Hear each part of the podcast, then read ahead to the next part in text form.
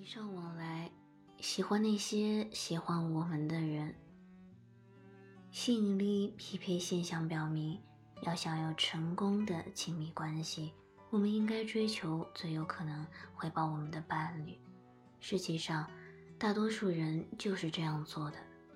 当我们寻找未来的伴侣时，大多数人会用下面的公式来衡量自己对他人的实际兴趣，以及接近伴侣和建立亲密关系的可能性。对未来伴侣的期望值等于伴侣的外表吸引力乘以伴侣接纳自己的可能性。如果其他条件相同，长相越好，人们对他的期望值就越高。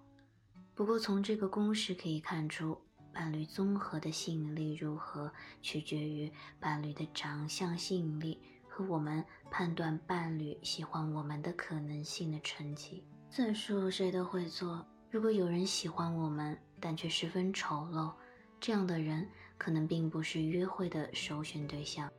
同样，如果有人长相非常俊美，但并不怎么喜欢我们，我们也不会浪费自己的时间。最吸引人的伴侣是长相还过得去，也很有可能接纳我们的人。之所以愿意接纳我们，或许是因为他们也不太俊美。我们期望伴侣接纳自己的可能性大小，很大程度上和自己的适配价值。即作为生殖伙伴的综合吸引力有关。高适配价值的人有很多热烈的追求者，因此他们能够坚持自己对伴侣的高要求。他们的确能实现，例如绝代佳人，对男人有非常高的标准要求。他们不单想要一个能成为好父亲的友善绅士。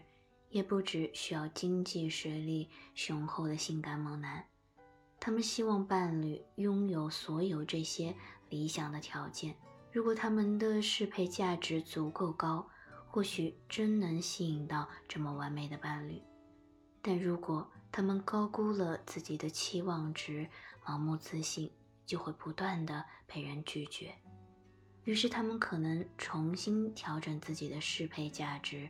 并对他人接纳自己的可能性重新做出估计。的确，被人接纳和拒绝的经历教会我们在接近新的恋爱对象时所应有的期望。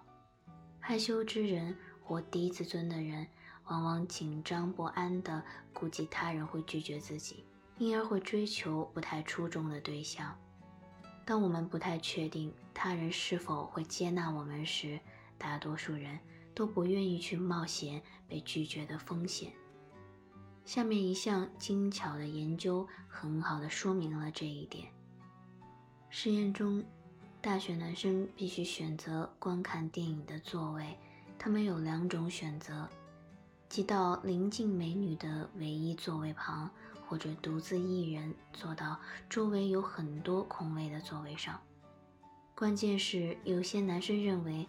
两边屏幕放映的是同样的影片，而另一些男生则认为两边放映的是不同的影片。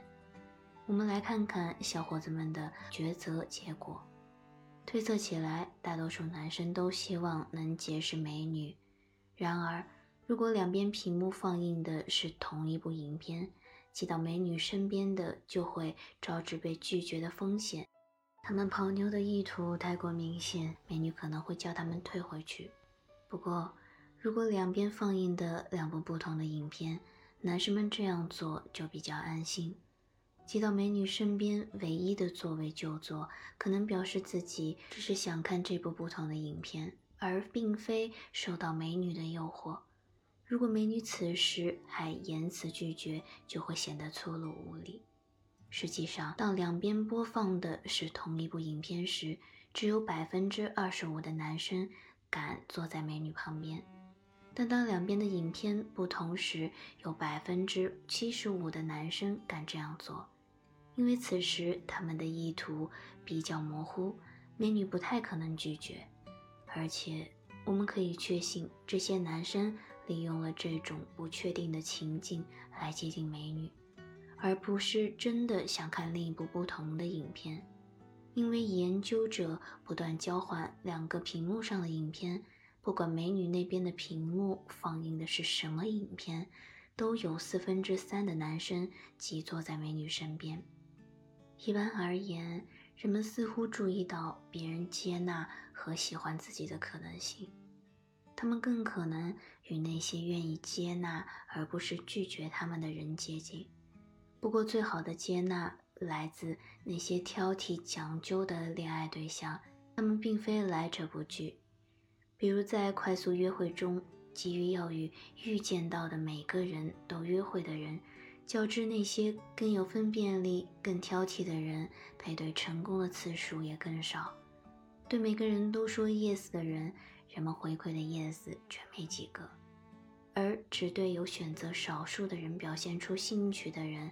他们则对这些挑出的对象充满吸引力。顺便提一下，人们故作清高的行为会造成什么样的结果？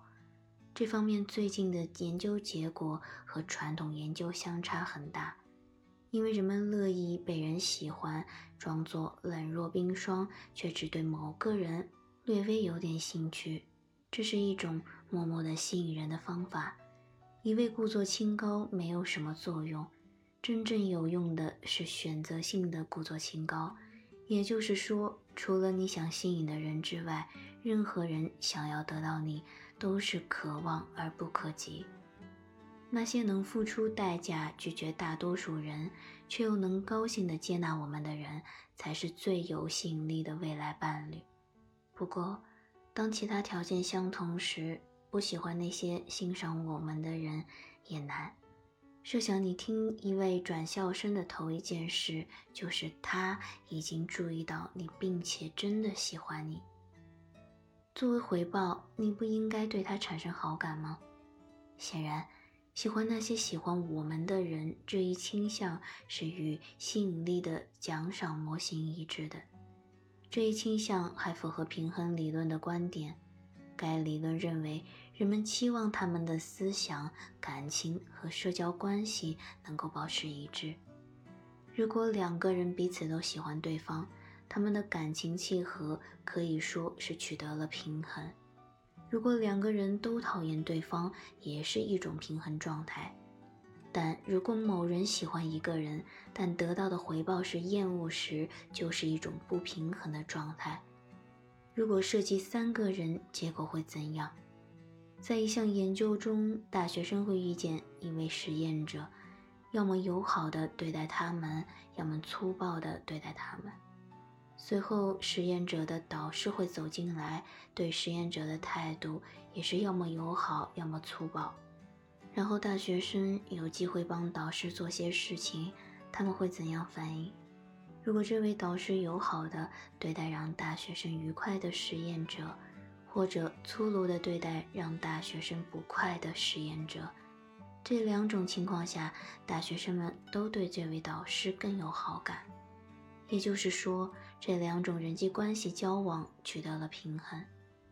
这项研究基本上支持了人们偏爱在人际关系中保持平衡的观点。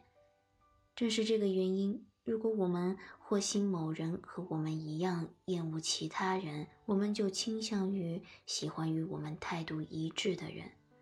我们还常常指望敌人的敌人就是我们的朋友，即使我们还没见过他们。